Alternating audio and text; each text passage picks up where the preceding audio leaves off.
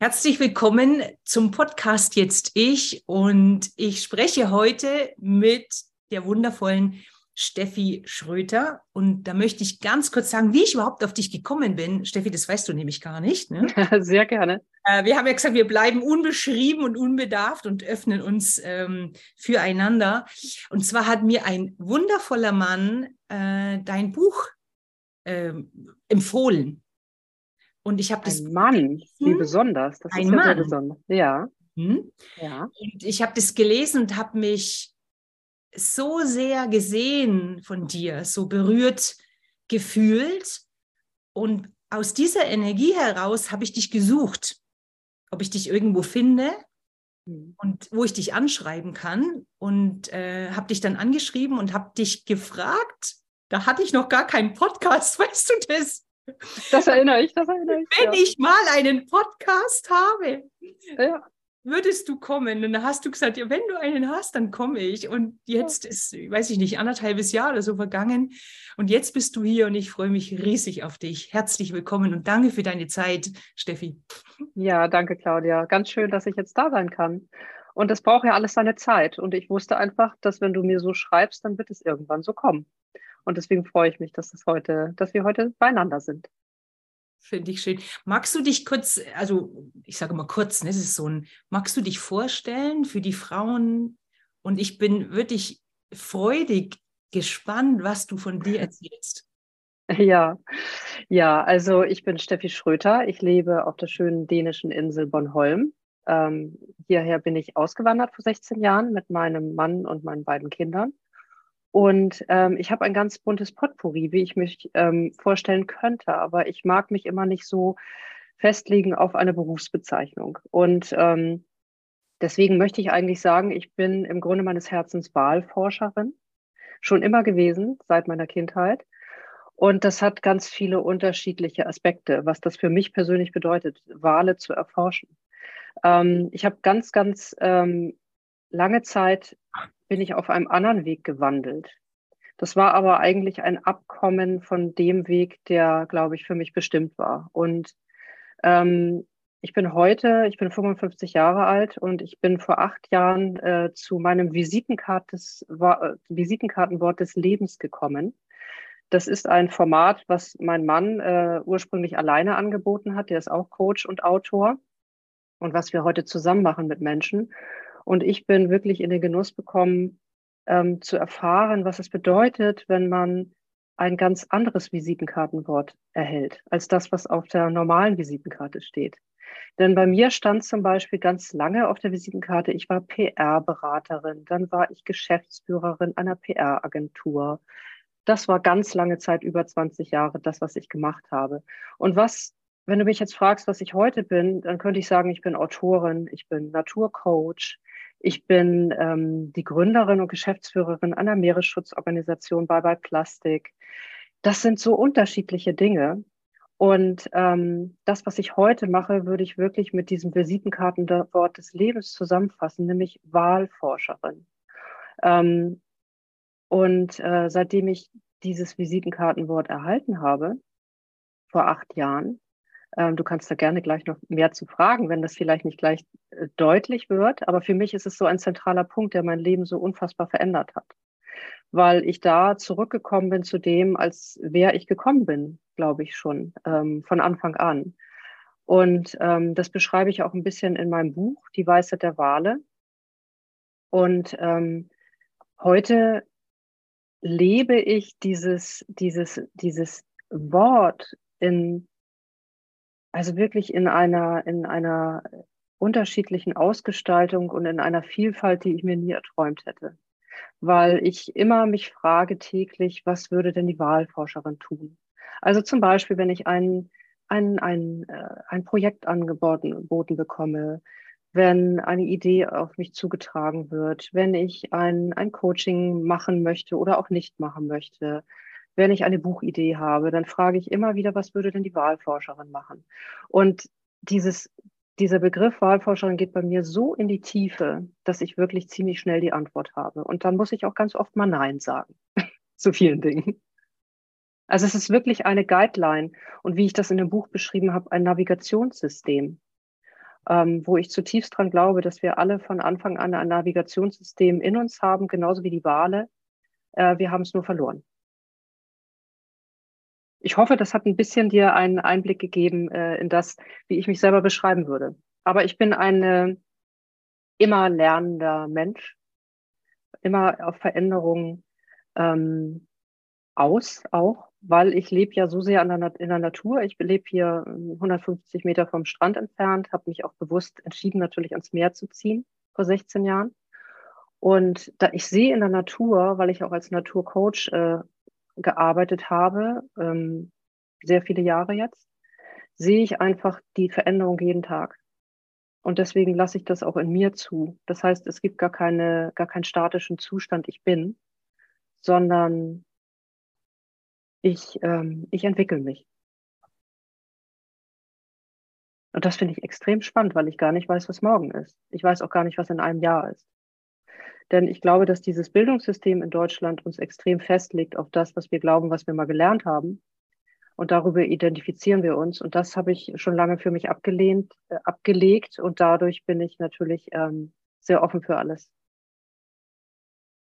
Du kannst weiterreden. Nein, ich möchte natürlich gerne, dass du einfach was fragst. Ich wollte ja keinen Monolog haben. Wenn du jetzt sagst, also erstmal finde ich diesen Vergleich total schön, ne? mit, diesem, mit der Visitenkarte und den, ich nenne es mal so, Stempeln des, ein, des mhm. Worte sind. So kam das jetzt bei mir an. Aber es ist nicht erfüllt. Das, also so, das ist ein Label von irgendwas. Aber wenn du das schon aussprichst, nicht? ich bin Wahlforscherin, dann das, das gibt mir, wenn du es nur sprichst, was ganz anderes mit. Ah, schön. Und also Leben. Ja. ja. Verbindung, so. Genau. Und wenn ich das jetzt so, du hast gesagt, das ist, ähm, du beantwortest dir immer wieder Fragen aus dieser, aus diesem Zustand heraus, ne? also die, aus dieser Identität heraus der Wahl. Ja. Ne? So, so habe ich das verstanden. Und ist es dann so, dass du dich mit, dem, mit den Wahlen in, in ihrer Natur so verbunden fühlst, dass sich das für dich dann die Antwort so klar ist, ich weiß nicht, ob ich das gut ausdrücke, also dass du sofort spürst, ob das stimmig ist, weil du dich in den Wahlen entdeckt hast? Ja, vielleicht ist das so. Also ich, ähm, ich kann es einfach nur zurückführen zu dem, was ich glaube, also das habe ich eben schon gesagt, als wer wir gekommen sind. Mhm. Und wir sind ja am Anfang unseres Lebens auf einer ganz spirituellen, wunderbaren, magischen Reise. Und da fragen wir uns ja gar nicht von Verstand her, wer wir sind oder was wir tun sollten. Wir machen vieles intuitiv. Also bis dann das System und vor allen Dingen natürlich auch die Schule uns irgendwie sagt, was richtig und falsch ist und was wir jetzt mal müssten und was wir leider auch lassen müssen. Mhm. Und wenn ich mich mit diesem Spirit der Wahlforscherin verbinde, dann verbinde ich mich eigentlich mit so einer Urkraft und mit einem Ursein aus meiner Kindheit. Also ich erinnere mich, dass ich schon als Kind das beschreibe ich auch am Anfang im Buch. Äh, wir hatten an der Ostsee so einen kleinen äh, Wohnwagen und ich bin ähm, direkt in der Nähe vom Wasser gewesen und ich bin eigentlich immer ans Wasser gegangen und für mich waren da draußen immer Wale.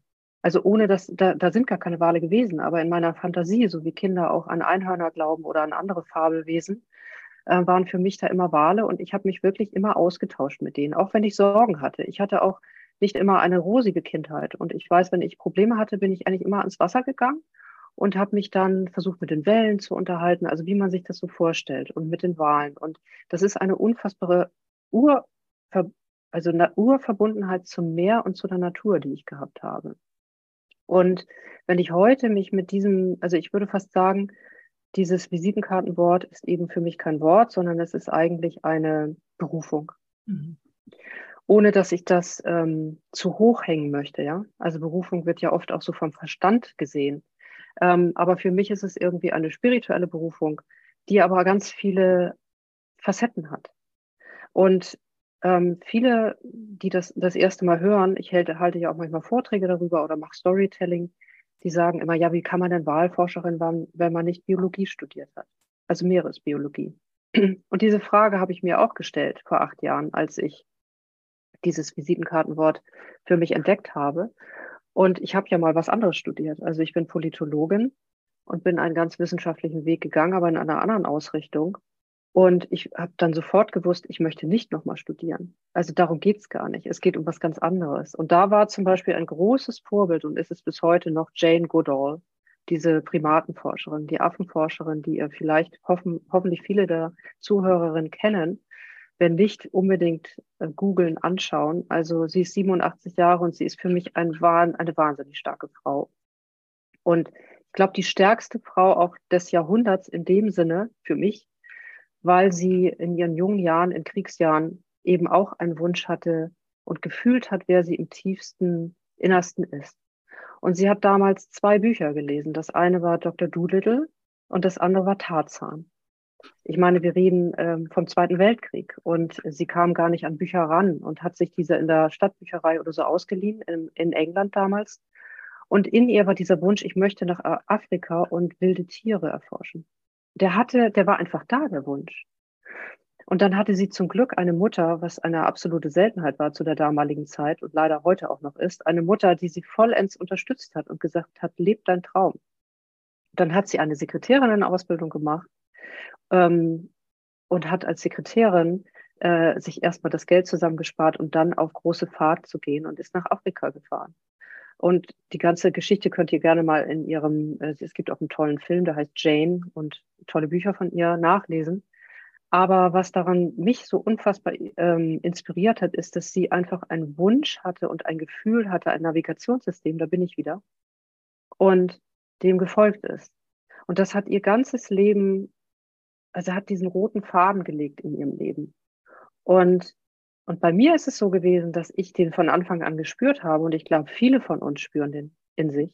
Aber wir kommen halt ab davon, weil wir keine Eltern haben, die das unterstützen, weil wir kein Umfeld haben, weil wir nicht den Mut haben, weil wir ähm, vielleicht auch nicht den Mut haben, uns äh, aufzulehnen. Ja, so war das bei mir. Also ich hätte nie meinem Vater widersprochen, der gesagt hat, du studierst bitte was Ordentliches. Ich wollte damals Tierpflegerin werden und wollte, hatte schon eine Idee, wie ich den Wahlen näher kommen könnte, so mit 15, 16. Aber ich habe halt einfach keinen Rückenwind bekommen von meinem Elternhaus.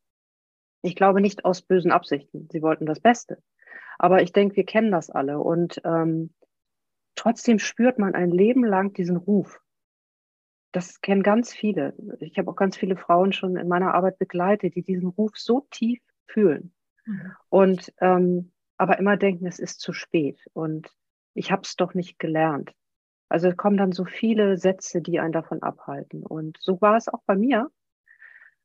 Ähm, ich bin im Nachhinein aber unfassbar dankbar, dass ich ganz viel im Leben erlebt habe, was mich dazu gebracht hat, was ich heute ausleben kann. Also für mich ist es immer so ein Puzzle aus ganz unterschiedlichen Teilen, die sich jetzt immer mehr zusammensetzen in meinem Alter. Also ich bin ja die sogenannte mittelalte Frau mit 55 und ähm, merke auch, dass da eine gewisse Weisheit eintritt, nämlich zu verstehen, dass das alles seinen Sinn hatte, egal was passiert ist. Es war nichts ähm, unnütz oder es war nichts äh, fehlerbehaftet oder so. Es war einfach alles dafür da, dass ich heute da bin, wo ich bin. Und dafür bin ich sehr dankbar. Inklusive der Auswanderung vor 16 Jahren, das war natürlich ein Riesenschritt. Und, äh, und dass ich dann eigentlich meinem, meinem Ruf näher gekommen bin. Und das sind natürlich die Wale. Jetzt weiß ich gar nicht, ob ich deine Frage beantwortet habe. Also die Frage war, glaube ich, dass du sagtest, wie ich, mit was ich mich da genau verbunden fühle. Und ich kann es nicht anders erklären, als dass es etwas ist. Vielleicht, äh, ich glaube, es hat unterschiedliche, man kann ihm einen unterschiedlichen Ausdruck geben. Man kann sagen, es ist eine Seelenverbindung. Es ist ein Ruf, wie ich gerade gesagt habe, also dieser innere Ruf. Ähm, und ich mache den sehr stark an den Wahlen und dem Meer fest. Ja.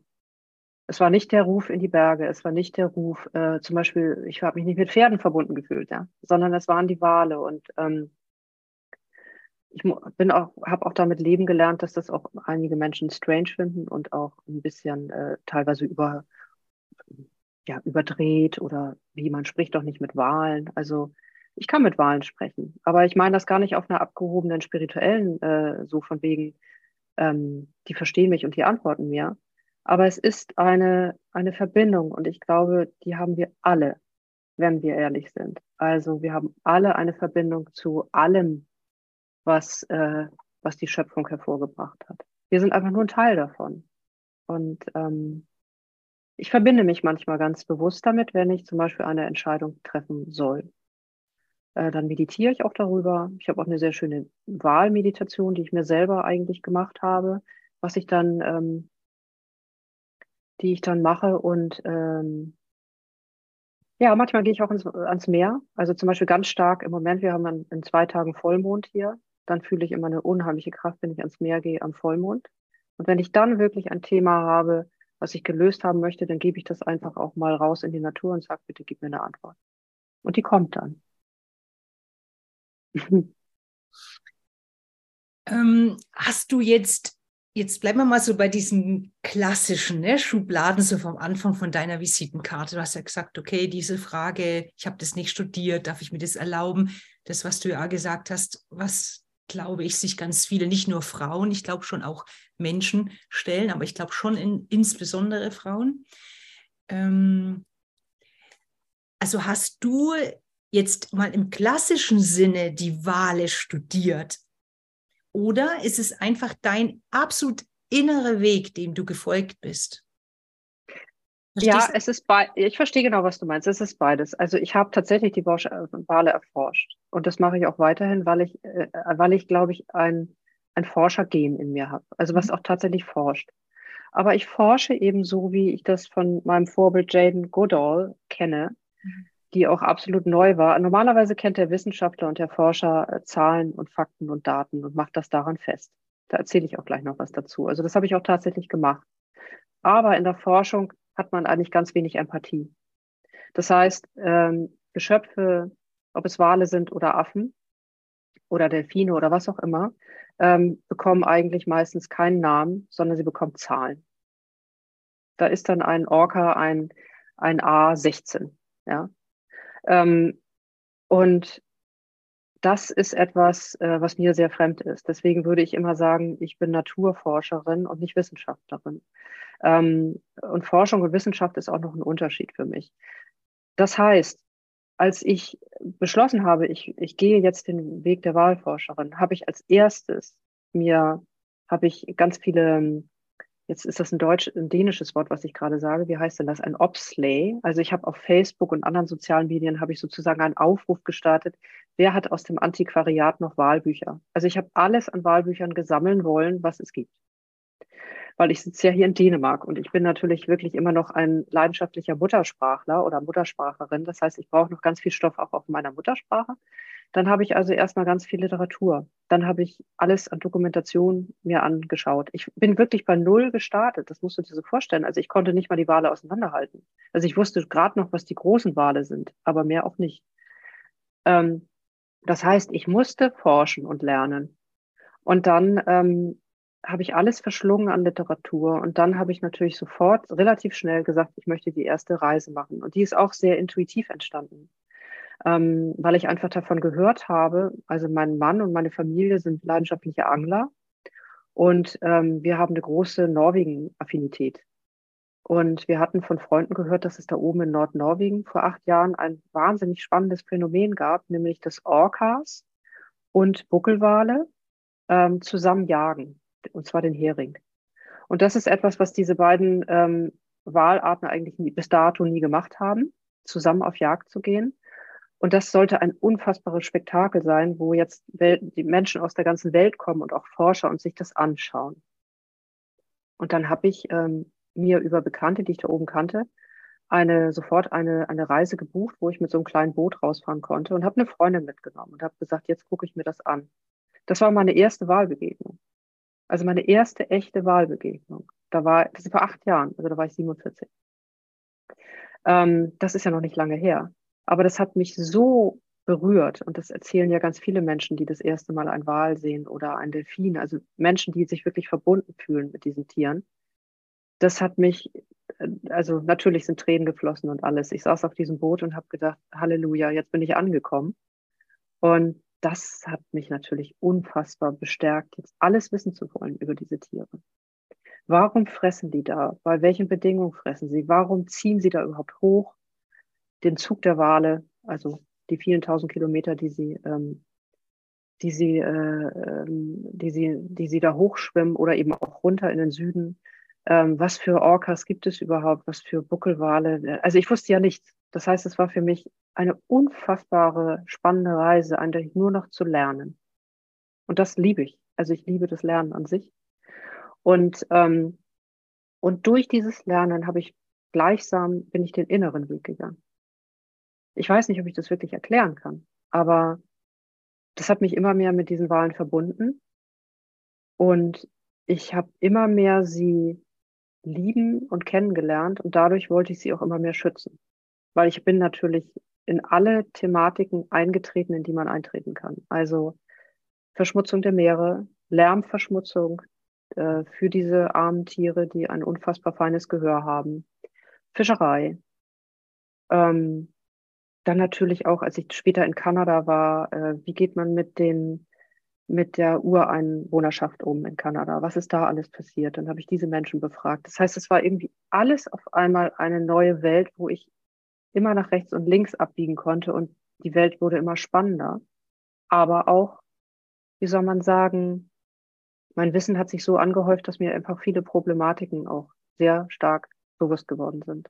Also wie sehr ist der Wahl bedroht? Welcher Wahl ist bedroht? Durch was? Und, ähm, und dadurch hat sich sozusagen meine innere Reise un ist unheimlich geprägt worden dadurch. Also meine Empathie, meine, mein immer mehr mein Bedürfnis, mehr für diese Wale tun zu wollen. Also je mehr Wissen du anhäufst, so ist es zumindest bei mir, desto mehr ähm, ebnet sich auch der Weg weil du kannst dieses Wissen nicht rückgängig machen. Du kannst es nicht zurückspulen. Das heißt, du hast auf einmal ein Wissen über diese Welt und über diese Ozeane, ähm, mit, mit dem du erstmal alleine bist und dann stehst du vor der Entscheidung, was machst du mit diesem Wissen? Guckst du weg? Und so kam dann auch relativ schnell die Entscheidung, dass ich dieses Buch geschrieben habe, nachdem ich also äh, noch, noch mal Wale besucht habe in Norwegen und nochmal und dann der Pottwal mein, meine Lieblingsspezies wurde sozusagen. Und dann habe ich dieses Buch geschrieben und dieses Buch zeigt ja sehr deutlich auf, wie ich das verbunden habe. Also dieses Wissen über Wale an sich und dieses, diesen Spiegel, den diese wunderbaren Tiere mir gegeben haben und den ich dann gerne weitergeben wollte von der Tiefe und der Oberfläche im Leben. Das fand ich, also diese, diese Worte, die haben mich erst sehr, sehr berührt, weil du vorhin ja nochmal so dieses Wort Tiefenforscherin ja. angesprochen hast. Du hast es jetzt schon kurz beobacht, äh, be, äh, beschrieben und das war so mein Gedanke, als du erzählt hast, wie du diese Tiere wirklich kennengelernt hast, ne? sie erforscht hast, wie du dich immer mehr verbunden hast und ge gemerkt hast, dass du sie beschützen willst, ne? war so deine. Ja. Und ähm, da war nämlich diese Frage, je mehr wir uns ja mit den Dingen, mit der Natur, mit, mit der Umwelt beschäftigen, desto bewusster wird uns ja, was das darf man ja wirklich so sagen, was da schief läuft, in welcher Schieflage wir sind, also und vor allem eben diese Tiere. Und genau das, was, also das, was ihm kam, diesen Mut, ich finde ja, ich finde ja, also das ist meine ganz persönliche Meinung, sich mit was auseinanderzusetzen oder mit dem Schönen, ne, sich dieser Schönheit der Tiere zu widmen, das ist das eine. Aber dann diese Konsequenz, die das Wissen mit sich bringt, dann eine Entscheidung zu treffen und zu sagen, okay, ich habe mich so verbunden mit dir, liebes Tier, sage ich jetzt mal so, oder mit, der, ne, mit den Wahlen. Und ich gebe alles, dass ich dich oder deine Spezies beschütze. Und das ist ja was, das kostet meiner Meinung nach sehr viel Mut, ähm, Kraft und vor allem diese Reflexion auf sein eigenes Leben zu sehen, was, was man auch selbst vielleicht getan hat, was vielleicht nicht ganz so in Ordnung war.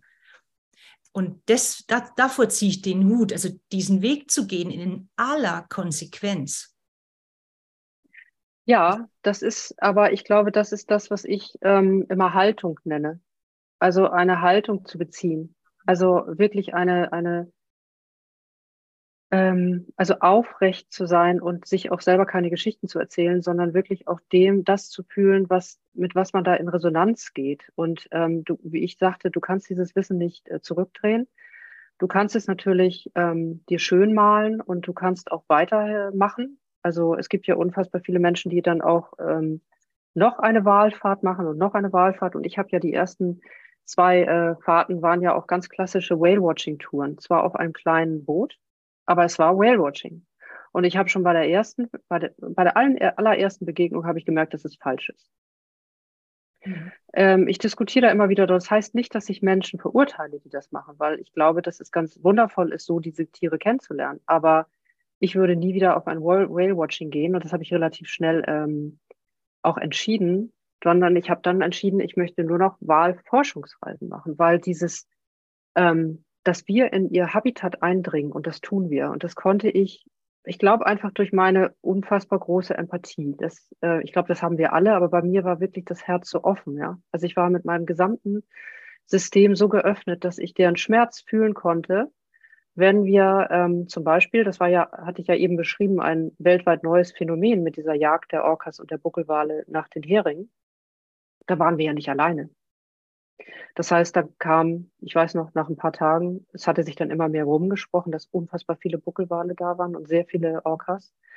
Und es kamen dann immer mehr Boote, kleine Boote und auf einmal kam ein umgebautes Containerschiff. Das war riesig. Also was, was ich mir, also schon wie es auf uns zukam, habe ich gedacht, Hilfe. Ähm, dann kamen die ersten Boote mit Japanern, die in, äh, in, in Anzügen reinsprangen, um diesen Orcas zu, äh, zu schwimmen. Das, also es, und das war für mich so ein Spiegel, der mir, der mir so unfassbar aufgezeigt hat, dass es immer um, unseren, um unser Ego geht. Ja. Wir wollen, wir wollen. Und wir wollen dieses Erlebnis haben. Natürlich wollte ich dieses Erlebnis auch haben. Ähm, aber ich habe sehr schnell meine persönlichen Grenzen gemerkt, wann ich gesagt habe, das geht so nicht. Also wir, wir, wir, wir müssen, wir müssen da ähm, Regulierung finden, dass die Menschen in den Genuss von so etwas kommen können, aber nicht auf Kosten der Wale. Und äh, es ist bis heute ein großes Thema in Norwegen, also wie das Whale-Watching betrieben wird und wie nah man an Wale ran, dran darf und so weiter. Aber ähm, diese Bedürftigkeit von uns ist mir klar geworden. Ich habe dann auch eine, noch eine andere Reise auf die Azoren gemacht, weil ich dort die Pottwale ähm, äh, sehen und beobachten wollte. Und da habe ich eben auch erlebt, wie die Menschen ohne Rücksicht auf diese wunderbaren Geschöpfe mit Delfinen schnorcheln und tauchen. Ähm, und das war für mich furchtbar, also so furchtbar, dass ich mich auf dem Boot übergeben musste, weil ich das nicht ausgehalten habe, dass diese Menschen diese Tiere missbrauchen. Und das ist leider so. Und das heißt, ich habe irgendwann für mich entschieden, ich möchte nur noch landbasiert äh, Beobachtungen machen, also nicht mehr mit dem Boot raus. Und dann war meine letzte Forschungsreise äh, nach Kanada, kurz vor Corona. Ähm, und da habe ich dann fünf Wochen das Wunderbarste überhaupt erlebt, nämlich dass ich auf einer kleinen Wahlforscherinsel, wo es nur uns gab, also nur unser, unser Forschungsteam, ähm, haben wir in einem ähm, Fjordsystem in äh, Nordkanada, ähm, äh, Black Bear Rainforest heißt der, haben wir Buckelwale beobachtet, aber nur von Land aus. Das heißt, ich habe im Zelt geschlafen fünf Wochen. Ich bin morgens mit diesem Blasterwale aufgewacht und abends eingeschlafen, weil sie wirklich vor, direkt vor meiner Nase immer waren. Ähm, und das hat natürlich mir den Rest gegeben, in Anführungsstrichen, also positiv gesehen, dass ich gedacht habe, wir haben dort vor allen Dingen die Lärmbelästigung, ähm, also diese wahnsinnige Lärmverschmutzung ähm, äh, beobachtet und aufgezeichnet mit Hydrophon, mit Unterwasser ähm, Lautsprechern oder Unterwasser, äh, wie heißt das, Mikrofon. Und ähm, weil damals war das, was im Moment in aller Munde ist, nämlich Flüssiggas. Da sollte eine Flüssiggasroute ähm, von Kanada nach Japan genau durch dieses Wahlgebiet ähm, geführt werden. Und das ist auch so weit gekommen. Also wir konnten es nicht verhindern, äh, trotz Unterschriftensammlung, trotz Daten. Auch das muss man dann erstmal verarbeiten, ja, dass nicht jeder Kampf äh, zum Sieg führt. Ähm, aber was ich sagen wollte, ist, dass diese Empathie, ich glaube, es geht einfach darum, dass wir das alles fühlen. Also wir müssen wieder lernen, es zu fühlen, was mit diesen Geschöpfen passiert, aber natürlich auch mit unseren Mitmenschen und nicht immer vom Verstand aus zu sagen, ja, so und so und so. Und so ist es eben auch zu meinem Plastikengagement gekommen, weil ich einfach glaube, wir, wir kennen alle die Problematiken, die da draußen sind. Also wir kennen die Überschriften von diesen Millionen von Tonnen Plastik im Meer. Aber fühlen wir das? Also fühlen wir, was das für diese Kreaturen bedeutet und letztendlich auch für uns. Und deswegen habe ich eben irgendwann gesagt, ich ziehe mich, ähm, ziehe mich aus, aus, aus weiteren Forschungen im Moment zurück. Ich weiß genug, sondern ich baue eine Meeresschutzorganisation auf. Und das habe ich, mit, habe ich 2018 angefangen. Und seit Anfang dieses Jahres sind wir eine richtig eingetragene gemeinnützige GmbH mit Sitz auf Sylt in Deutschland. Und das ist jetzt im Moment das, wie ich den Wahlen eine Stimme geben kann und hoffentlich einen Impact äh, generieren kann. Und eigentlich möchte ich das jetzt bis ans Ende meines Lebens machen, ja. Also das ist so mein Plan. ich habe noch so äh, bei dem Thema Fühlen, ne, das ist so, das ist ja so mein Thema, mir mag nicht ja. fühlen und ähm, da ist mir nochmal wieder so bewusst geworden, wie wichtig das eben ist. Bei dir sind es die Wale, bei mir sind es im Moment die Menschen. Ich bin mal gespannt, wo es mich da so persönlich. Ich glaube, oder glaubst du auch daran, dass wenn wir uns als Mensch wieder mehr spüren und fühlen würden, dass wir dann solche Dinge auch eher wahrnehmen, was, was da eben in der Natur schief läuft. Dass, ja. Also, weil wie du sagst, mein, ich glaube, ich glaube immer noch, dass nicht jeder Mensch weiß, dass wir zu viel Plastik haben. Sorry, ich glaube das einfach inzwischen. Auch wenn ich es über meinen Verstand nicht glauben kann, aber wenn du mit Menschen sprichst, dann, dann also, oder wenn ich mit Menschen spreche, dann erschrecke ich manchmal. Mhm. Weil ich von dem ausgehe, was ich weiß oder wie ich versuche zu leben oder wie ich lebe und dann erkenne, nee, es ist eben nicht Standard oder so, ne? Und da kann ich ja noch ganz, ganz viel mehr Dinge verbessern. Ich glaube, dass der Schlüssel in allem dieses so von uns weg ist. Und du hast es ja mit diesem Ego auch beschrieben, ne? dieses, wir sind nicht erfüllt, wir spüren uns nicht, wir fühlen uns nicht, wir wissen im Prinzip gar nicht, was uns selber gut tut und benutzen sozusagen die Natur und die Tiere, um eben diese, diesen Cut, den wir irgendwie haben in uns drin, zu füllen. Also wir genau so, ja genau so. Aber es ist ja auch sehr schön, dass du das so beobachtest und dass du auch mit diesem Blickwinkel mit Menschen arbeitest, weil ich glaube, das ist die Aufgabe, die jetzt wirklich dringlich ist, dass wir die Menschen mehr ins Fühlen bekommen. Und das bedeutet ja erstmal, das muss ich dir als Coach ja auch nicht sagen. Und ich habe ja auch viele Jahre mit Menschen daran gearbeitet, also mit Frauen äh, hauptsächlich, ähm, dieses Weg aus dem Kopf, rein in den Körper ähm, und ins Herz und das doch bitte miteinander zu verbinden. Und ähm, wir sind so unfassbar immer in unserem Verstand und da in diesem Verstand wohnt natürlich spätestens äh, von Anfang Corona unheimlich viel Angst. Also ich finde, diese Angst nimmt ja wahnsinnig zu und wir haben ganz viele Sorgen über alles. Wir haben so wenig Hoffnung auf eine gute Zukunft. Wir haben so wenig Hoffnung, ähm, positive Aussichten. Und ich glaube, das, das, das trägt dazu bei, dass die Menschen einfach gar nicht mehr mit sich verbunden sind, sondern eigentlich nur noch so einen Überlebenskampf äh, vollbringen und ähm, unheimlich unter Stress sind, weil sie ja eigentlich unheimlich Angst vor allem haben. Eigentlich Angst vom Leben, Angst vom Genuss und dann können sie diese Schönheit nicht mehr sehen. Also es geht ja damit los. Also als ich auf diese Insel kam, war ich so wahnsinnig berührt und bin das heute noch. Ähm, und da bin ich sehr dankbar für, dass ich das immer noch fühlen kann. Ich bin einfach berührt. Jeden Morgen, heute Morgen war ich hier wieder joggen am Strand. Ich bin berührt von dieser Natur und kann mich mit dieser Natur auch verbinden. Und ich glaube, das, das können wir alle. Wir müssen es nur tun, ja. Also ins Fühlen zu kommen wieder mit dem, mit dem Baum und mit dem kleinen Vogel. Und, ähm, und das hört sich für viele dann immer so, äh, ach, äh, weiß ich nicht, was sie, wie sie es nennen, esoterisch, albern. Aber das ist die Grundlage unseres Lebens. Die Grundlage ist ja die Liebe, ja. Und wo sind wir denn mit unserer Liebe? Und ähm, sind wir denn überhaupt in der Liebe zu, zu uns, zu unseren Mitmenschen und zu all diesen Geschöpfen? Also dieses Verständnis, dass wir nur ein Teil sind und wir sind nicht, wir regieren nicht über die Natur, sondern wir sind nur ein Teil und wir sind nicht der intelligenteste Teil. Also das sage ich auch ganz deutlich, das sage ich auch immer, wenn ich gefragt werde irgendwo, wir sind die unintelligenteste Spezies auf diesem Planeten. Also kein, kein Naturwesen, kein Tier, keine Pflanze würde das Habitat zerstören. Aus dem es lebt, aber wir tun es. Und damit sind wir einfach, ähm, wir sind vielleicht intellektuell, aber wir sind nicht intelligent. Und das ist ein großer Unterschied. Und das steht uns auch so im Weg, unser Intellekt. Guck dir doch das Bildungssystem an. Also uns wird, in uns wird Wissen eingetrichtert, abfragbares Wissen. Aber wo wird denn Empathie gelehrt?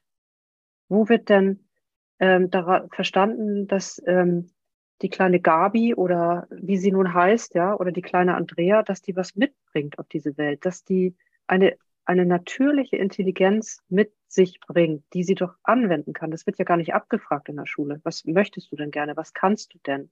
Ja, es wird immer nur etwas draufgepropft, was wir alles noch lernen müssen, um irgendwas zu werden. Und das hat uns so abgetrennt von uns und unserem Fühlen, dass wir gelernt haben, immer im Kopf logisch zu denken, zu kalkulieren, zu berechnen, aber wir gehen nicht die Stufe tiefer. Es wird nicht diese Verbindung zum Herzen, also was, was fühlt sich leicht in meinem Leben an, was finde ich schön, ja, was tut mir gut, was tut mir nicht gut. Das wird uns ja gar nicht beigebracht. Und deswegen sind wir wirklich, glaube ich, ähm, werden wir von diesem Fühlen weggeführt. Also wenn man kleine Kinder, ich habe ja selber zwei Kinder, ähm, wenn man diese Kinder anschaut, wie sehr sie noch im Fühlen sind, bis zu einem gewissen, je nachdem, wann, wann der Wandel einsetzt, ja, oder die Verbiegung. Aber Kinder bleiben noch vorm Schmetterling stehen und gucken sich den stundenlang an. Und dann sagen die Eltern, komm, wir müssen noch mal ganz schnell weiter, ja. So, und das ist, glaube ich, etwas, was uns einfach ähm, mit der, ja, mit den zunehmenden Jahren einfach immer mehr verloren geht. Aber wir können es uns zurückerobern, wenn wir das wollen. Ich habe mit 30 meinen ersten Burnout gehabt, ja. Also ich habe total gearbeitet, weil ich auch so erzogen war. Ich habe mein Studium mit 22 jüngste Absolventin an der Kieler Universität. Dann bin ich in den Buch, Beruf hinein, war eine unheimlich erfolgreiche PR-Beraterin und alles Mögliche. Und mit 30 kam der erste Hammer, Burnout, ja. Zum Glück. Ähm, und dann sind viele andere Dinge danach in meinem Leben passiert. Aber das heißt, der Körper ist ja auch immer in Kommunikation mit uns. Und ähm, das heißt, wir sollen ja eigentlich immer aufwachen. Wir sollen ja auf unsere innere Stimme hören. Wir werden ja auch oft genug darauf, ähm, darauf gestupst mit unserer Migräne, mit unserer Schlaflosigkeit, mit, ähm, ja, vielleicht auch mit unserer depressiven Stimmung, mit unserer Mutlosigkeit. Das sind ja alles Anzeichen, dass wir ähm, hinhören sollen, weil ich glaube, wir sind auf dieser Welt, um was zu gestalten. Ich glaube, wir sind Schöpfer unserer Gegenwart und unserer Zukunft. Und ähm, ich bin da sehr hoffnungsvoll, dass wir das könnten wenn wir dann wieder ins Fühlen kommen. Aber im ersten Sinne für uns selber. Erst fühlen, wie geht es mir? Ähm, und das merke ich, und das wirst du in deiner Arbeit auch merken, dass viele Menschen gar keinen Kontakt mehr haben zu dem, wie geht es mir denn gerade? Wie soll ich dann den Planeten lieben? Also ich kann nur das schützen, was ich liebe. Das ist, glaube ich, auch so ein schönes Zitat von Goethe. Also ähm, ich kann nur das schützen, was ich liebe. Und das fängt mit mir an kann ich mich selber schützen, ja, vor all dem, was in dieser Welt gerade passiert. Vor dem Medienkonsum, vor den Erwartungen, ähm, ja, vor, vor diesen Herausforderungen, denen wir gerade gegenüberstehen. Und ähm, ja, es geht, glaube ich, wirklich mit Selbstliebe los und mit der Entscheidung, äh, etwas verändern zu wollen. Aber ich bin da sehr hoffnungsvoll, dass wir das schaffen, weil wir haben gar keine andere Wahl.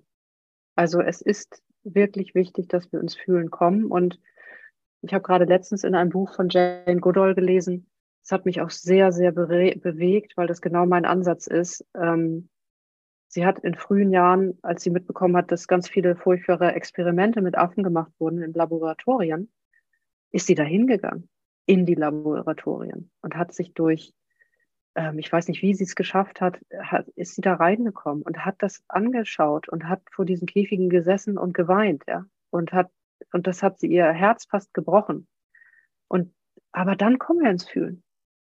Das heißt, natürlich ähm, ist es wichtig, dass wir die Not da draußen auch begreifen. Und zum Thema Plastik, was du gerade sagtest, ähm, wir nehmen deswegen am liebsten ähm, Menschen mit an den Strand, mit ans Meer.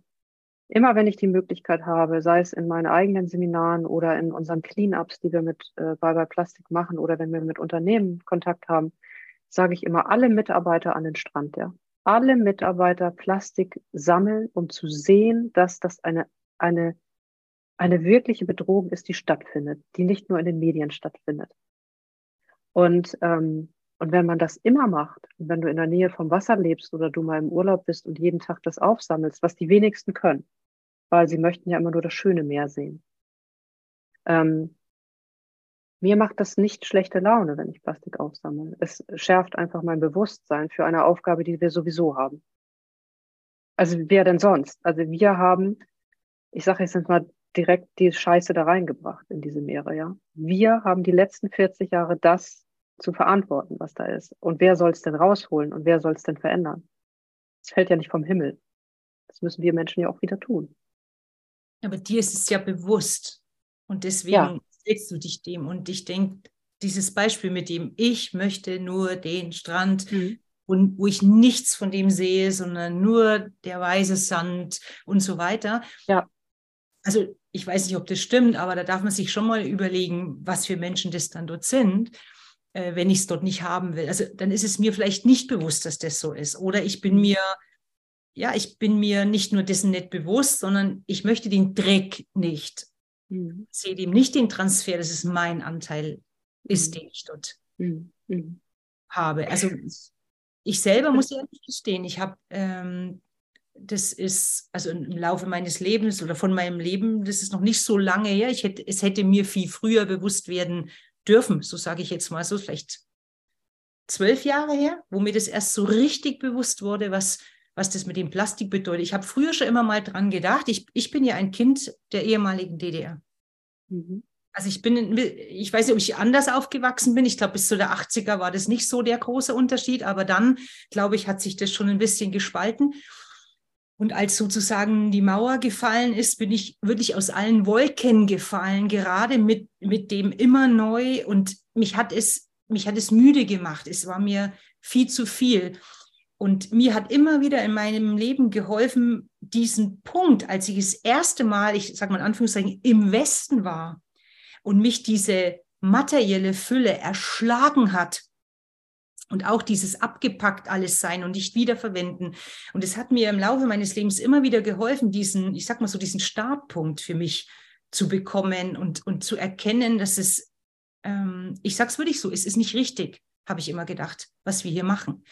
Und wo es mir das erste Mal richtig bewusst war, war ich, als ich in Australien war. Da und da war ich, ah, ich war fertig, ne? Und ich war deswegen auch fertig, weil, weil ich es mir praktisch all die Jahre nicht erlaubt habe, hinzuschauen. Also ich war traurig über meine eigene, über, dass ich mich so verschlossen habe dem, was da passiert. Also das, weil ich ja Das sehe, kann ich, kann ich sehr, sehr, sehr gut verstehen. Aber weißt du, ähm, diese Bewusstseinsreise des Menschen, die ist ja an sich so spannend. Also ähm, Bewusstsein entwickelt sich ja immer weiter und ich glaube, es ist wichtig, dass wir allesamt daran glauben, dass jeder da steht, wo er gerade steht, aber immer in der Lage ist, sein Bewusstsein zu verändern und auf ein neues Level zu bringen. Und es gibt diesen schönen Spruch, an dem ich mich immer festhalte. Alles, was ich kenne, kann ich mir bewusst machen und alles, was ich mir bewusst mache, kann ich verändern. Also das heißt, Veränderung geht nur über Bewusstmachung, aber bewusst äh, und und und Bewusstmachung geht nur über Kennen. Das heißt, deswegen sage ich auch immer bei unserer Meeresschutzorganisation Bye Plastik, wir informieren, wir motivieren und wir aktivieren Menschen zur Plastikreduktion, zu äh, mehr Mehrweg. Das ist ja auch ein riesiges Thema ab nächstem Jahr und zu weniger Mikroplastik. Aber dazu gehört es, wenn Menschen das Bewusstsein nicht haben, wie du gerade sagst, sie nicht zu verurteilen, das habe ich am Anfang auch gemacht und habe natürlich gemerkt, das merken wir alle, dass es zu nichts führt, sondern erstmal zu verstehen, auch wieder mit Empathie, dieser Mensch weiß das gar nicht. Vielleicht, weil er in seiner Welt, ja, also wenn die, wir leben ja alle in so Bubbles, also der Mensch in in der, München, in der Münchner Schickeria, sage ich jetzt mal, falls es die noch gibt, ich bin schon so lange aus Deutschland weg, der lebt ja in einer anderen Bubble als jetzt irgendjemand, der in einer WG äh, in, sonst wo in Berlin wohnt, ja, oder so, als Beispiel. Äh, ist jetzt, jetzt kein Klischee. Ähm, trotzdem leben wir alle in unseren eigenen Welten und wichtig ist ja, glaube ich, dass diese Welten sich auch begegnen. Also, dass ich dann dem Menschen, der jetzt auf einem anderen Bewusstsein ist, ich kenne das, höre das immer wieder, dass wir mit unserem Plastikengagement in eine Öko-Ecke gestellt werden, wo ich immer sage, also A, was ist denn diese Öko-Ecke, ja? Ich meine, ich bin jetzt 55, ich kenne ja noch die grüne Bewegung, ja, also wie sie entstanden ist und so.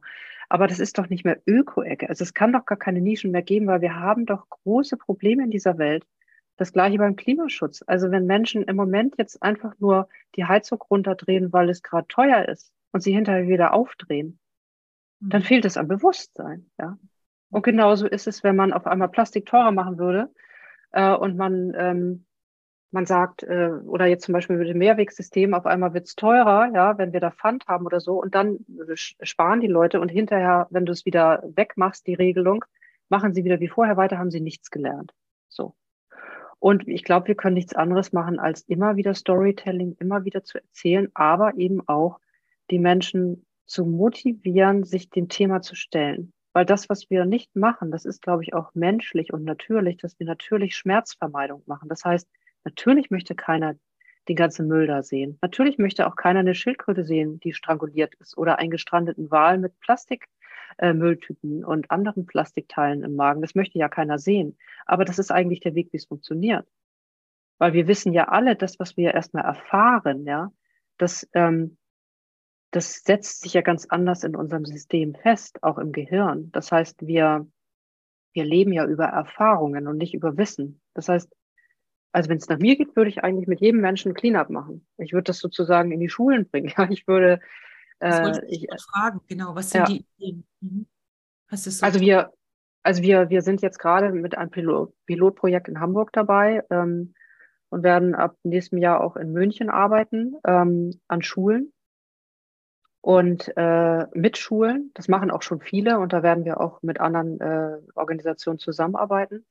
Aber es, es, mir geht so das Herz auf. Ich habe jetzt diese äh, Kinder, wenn man die noch Kinder nennen kann, zwischen 13 und 16, diese jungen Menschen, die ähm, ich in Hamburg begleite. Das sind acht Schülerinnen, die haben sich in einer freiwilligen Arbeit einmal im Monat, äh, einmal die Woche treffen die sich, ähm, gerade jetzt. ähm, nee, morgen ist es. Morgen treffen die sich und sagen, wir sagen Bye bye Plastik. Ähm, und wir ist die Abkürzung von der Schule, an der die sind. Das ist eine Stadtteilschule in Hamburg. Und die wollen die Schule plastikfrei machen und die machen Cleanups und das machen die in ihrer Freizeit. Und deswegen begleite ich die auch so, dass man, dass sie einfach die Lust behalten an dem Thema. Und ich sage immer, ihr bestimmt hier alles, was wir hier machen, ja. Weil sobald ich irgendwie euch Stoff vermitteln würde, würdet ihr ja aussteigen, weil das kennt ihr ja von der Schule. Das heißt, es geht mir darum, wie, wie, wie seht ihr denn dieses Plastikproblem? Und ich habe diese jungen Menschen zufällig in meinem eigenen Urlaub an der dänischen Nordseeküste kennengelernt. Da waren die nämlich in einer Projektwoche zu dem Thema Plastik. Das waren 20 junge Menschen.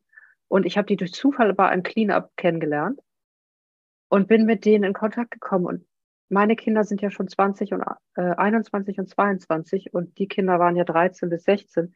Und ich habe deren Interesse gemerkt, ja. Ich habe gemerkt, dass die wirklich sich kümmern wollen. Und sie wussten nicht wie. Mhm. Und dann war das so wunderbar, jetzt mit denen in Kontakt zu stehen. Und das möchte ich zukünftig mehr machen mit unserer Organisation, dass wir dieses, diese Ressourcen sehen dieser jungen Menschen und nicht sagen, das kannst du doch nicht. Ich sage dir ein Beispiel. Ich habe zu denen gesagt, wir haben keinen, ich bin ja kein großer Fan von Social Media, das schränkt mich alles so unfassbar an. Deswegen haben wir natürlich keinen TikTok-Kanal. Ich wüsste gar nicht, wie ich den machen sollte. Und dann habe ich gemerkt, wie dieses Thema erfassen und dass sie so viel lernen wollen, habe ich gesagt, macht doch einen TikTok-Kanal für uns.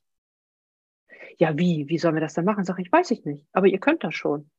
Wer denn sonst? Bin ich ihr. Ja.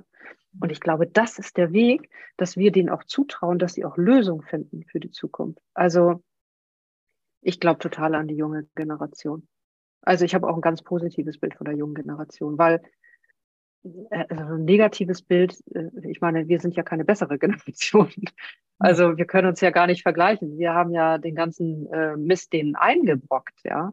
Und sie müssen ihn eigentlich auslöffeln. Und ich glaube, ähm, dass da dieses Bewusstsein anfängt und ich hoffe, dass diese Kinder das dann auch wieder zu den Eltern tragen. Also das habe ich oft erlebt, dass die dann sagen, Mensch, ähm, Mama und Papa, ich habe gehört und können wir nicht was anderes kaufen?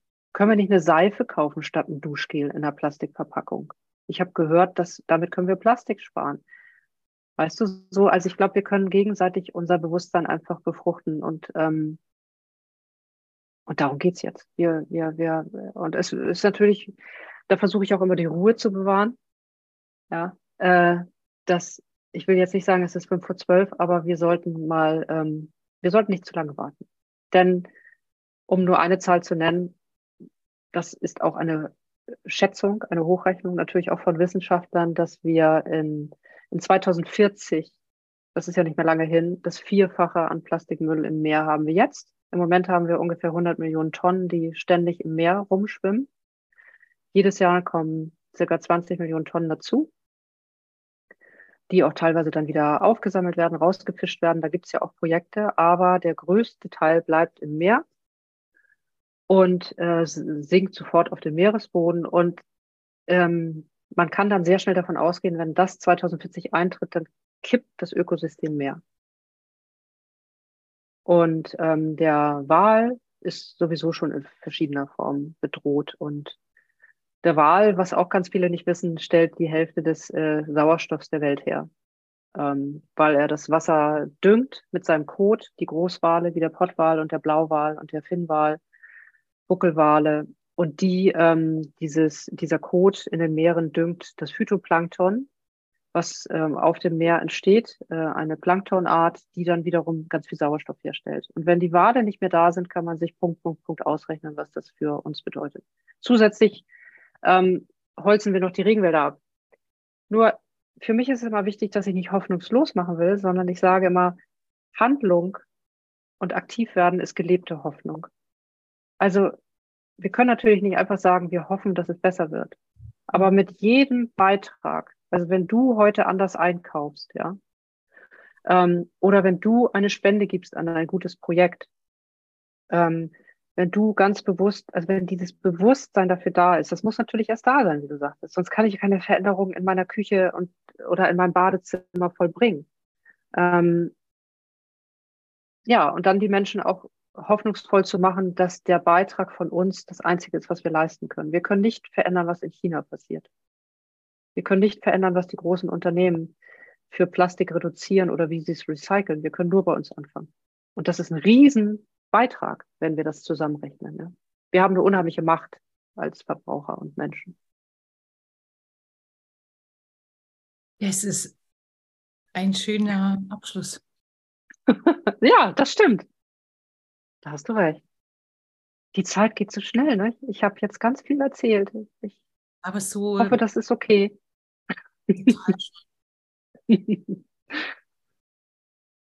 genau dieses nochmal bewusst machen, Steffi, was du jetzt gesagt hast, nicht immer nach außen schauen, es nützt nichts, sondern es nützt so viel. Und zwar nochmal in dieser Zusammenfassung, in diesem wie kommst du für dich selbst immer mehr in dein Gefühl zu dir selbst? Ähm, weil das ist der Transfer. Und, und dann eben in diesem Bewusstsein auch nochmal zu schauen, gerade wo du es jetzt nochmal so bildlich beschrieben hast, was das bedeuten würde, mir ist richtig schlecht geworden, wo du das gesagt hast, was würde passieren, wenn das Ding mhm. kippt. Das heißt, es darf gar keine andere Wahl geben, das hast du vorhin auch schon mal gesagt, als dass jeder sich an die Nase fasst und auch ähm, dieses, man kann mit Dingen anfangen, die uns leicht fallen. Und das ist ja so, wie ich gerne mit meinen Frauen allgemein arbeite. Und das höre ich jetzt also bei dir, ne? nicht der erhobene Zeigefinger, sondern wie geht Motivation in dem Bereich. Und da würde ich wirklich jeder, der den Podcast hört, wirklich mal ohne dich selbst streng zu sein mit dir, sondern würde ich mal ganz neutral in dein Haus zu schauen und mal zu überlegen, was könntest du an der einen oder anderen Stelle anders machen, um einen Beitrag dafür zu leisten. Für dich. Genau. Ne? Das ist ja wirklich genau den Beitrag leisten. Also das, Also ins Handeln zu kommen, weil nur das Handeln bringt uns weiter. Also weder Pläne bringen uns weiter, wenn sie nicht in Handlung umgewandelt werden und auch keine Hoffnung, wie ich sagte, und auch kein Diskutieren. Also wie viele Menschen diskutieren über dieses Problem, aber machen nichts. Das Aha. bringt uns alles nicht weiter. Wir müssen und immer in dem Glauben, dass jeder Schritt, wenn ich jetzt zum Beispiel zu Weihnachten etwas unverpackt verschenke oder eine unverpackte Seife verschenke mit dem kleinen Hinweis, hey, ähm, mach doch mit, ja. Also wir, ich bezeichne Bye Bye Plastik immer als Bewegung. Also ich möchte einfach gerne, dass wir eine Bewegung werden, die Bewusstsein wandelt, ja. Deswegen sind auch alle äh, Zuhörerinnen wirklich eingeladen. Bei uns kann man auch mitmachen als Mover, nennen wir die Mover. Ähm, man kann aber auch als Believer mitmachen. Das heißt, das ist, äh, man, das, das geht jetzt demnächst online. Das finde ich sehr schön. Da haben wir eine kleine Abhackliste entwickelt, wo wir sagen, äh, sechs dieser aufgeführten Dinge möchte ich konkret umsetzen. Und dazu verpflichte ich mich. Das kontrolliert natürlich keiner. Und gleichsam spende ich zehn Euro im Monat, ja. Ähm, und das, und diese Kombination von Spende für das, also wenn man natürlich davon überzeugt ist, was wir da tun, was versuchen wir zu vermitteln, ja, dass wir wirklich engagierte Menschen sind, ähm, und dass wir eine Bewegung wollen, äh, werden möchten und schon sind von Bürgerinnen und Unternehmen. Also guckt euch das mal auf der Internetseite an, weil dafür haben wir jetzt keine Zeit mehr. Aber wirklich zu sagen, ich ähm, committe mich, ja, ich committe mich mit dem einen Beitrag zu leisten und damit einfach auch eine Sinnhaftigkeit in mein Leben zu bringen, ja. Und das kann ich in vielerlei Hinsicht tun. Das kann ich für den Klimaschutz in verschiedener Art und Weise tun. Das kann ich auch im sozialen Bereich tun. Das heißt, wir Menschen, wir haben so unfassbar viele Möglichkeiten, äh, die Welt zu verändern. Jeden Tag. Jeden Tag. Mhm. Also ich verlinke unten äh, das, was du mir schickst, als, als Links. Ne, den Gerne, ja, das ist ganz schön. Mhm. Das würde ich, ähm, jeder, der da Interesse hat, und ich hoffe sehr viele, weil unser, unsere Welt, ne? Ja. sich damit mal erstmal ja zu lesen, sich mal zu beschäftigen, genau. offen zu sein für das und ähm, und mal schauen, was so aus eben, ne, wenn wir uns wieder fühlen, aus, aus uns herauskommt, was da so die Impulse sind, die wir verändern wollen. Ja, aber wir brauchen hoffnungsvolle Menschen und aktive Menschen. Alles andere, es, es macht doch auch gar keinen Spaß, den Kopf in den Sand zu stecken. Und es macht doch auch gar keinen Spaß, nur auf der Couch zu sitzen und Netflix-Serien zu, zu gucken. Also es kann ja nicht der Sinn unseres Lebens sein. Ich glaube nicht, dass das so gewollt ist. Und, und dann äh, mit anderen Menschen was zu bewegen, ist wirklich unfassbar erfüllend und bereichert das Leben ungemein. Liebe Steffi, ich bedanke mich bei dir. Würde ich mit diesem Schwupp ist die Zeit vergangen. Aber wirklich, aber wirklich. Also, ich, also sehr, sehr inspirierend, sehr, sehr berührend für mich und auch für mich wieder so ein Punkt, wo ich sage, okay, Kinder, wir schauen noch mal mehr auf die Dinge. Ähm, wir machen es noch ein bisschen besser. Und es hat mich wirklich sehr, sehr, wirklich sehr, sehr berührt und motiviert. Genau, das ist das richtige Wort nochmal. Wirklich motiviert. Ich persönlich, nicht nur ich will, sondern ich, ich werde weiterhin einen Beitrag dazu leisten, dafür leisten. Ah, wie wundervoll. Das freut Wir mich so sehr, Claudia. Nochmal in Kontakt, nochmal persönlich. Ja, sehr, sehr gerne. Aber guck mal, und so ist das. Und lass uns darüber sprechen und uns gegenseitig berühren. Und das ja. verändert. Ja. Vielen. Dank, Claudia, dass du mir die Möglichkeit gegeben hast, das dich zu berühren. Ja. Und vielleicht auch die ein und andere da draußen oder den ein und anderen. Ähm, hat mich sehr gefreut. Mich sehr, auch. sehr gefreut. Vielen Dank für deine War Zeit, schön. deine Impulse und deine schöne Energie. Danke, also, ebenfalls. Und alles Gute für deine Arbeit weiterhin, dass du die Menschen inspirierst und motivierst. Sie Dank. selbst zu sein und in die Kraft zu kommen, um ganz kräftig nach draußen zu wirken. Das ist der Punkt, ne? Also.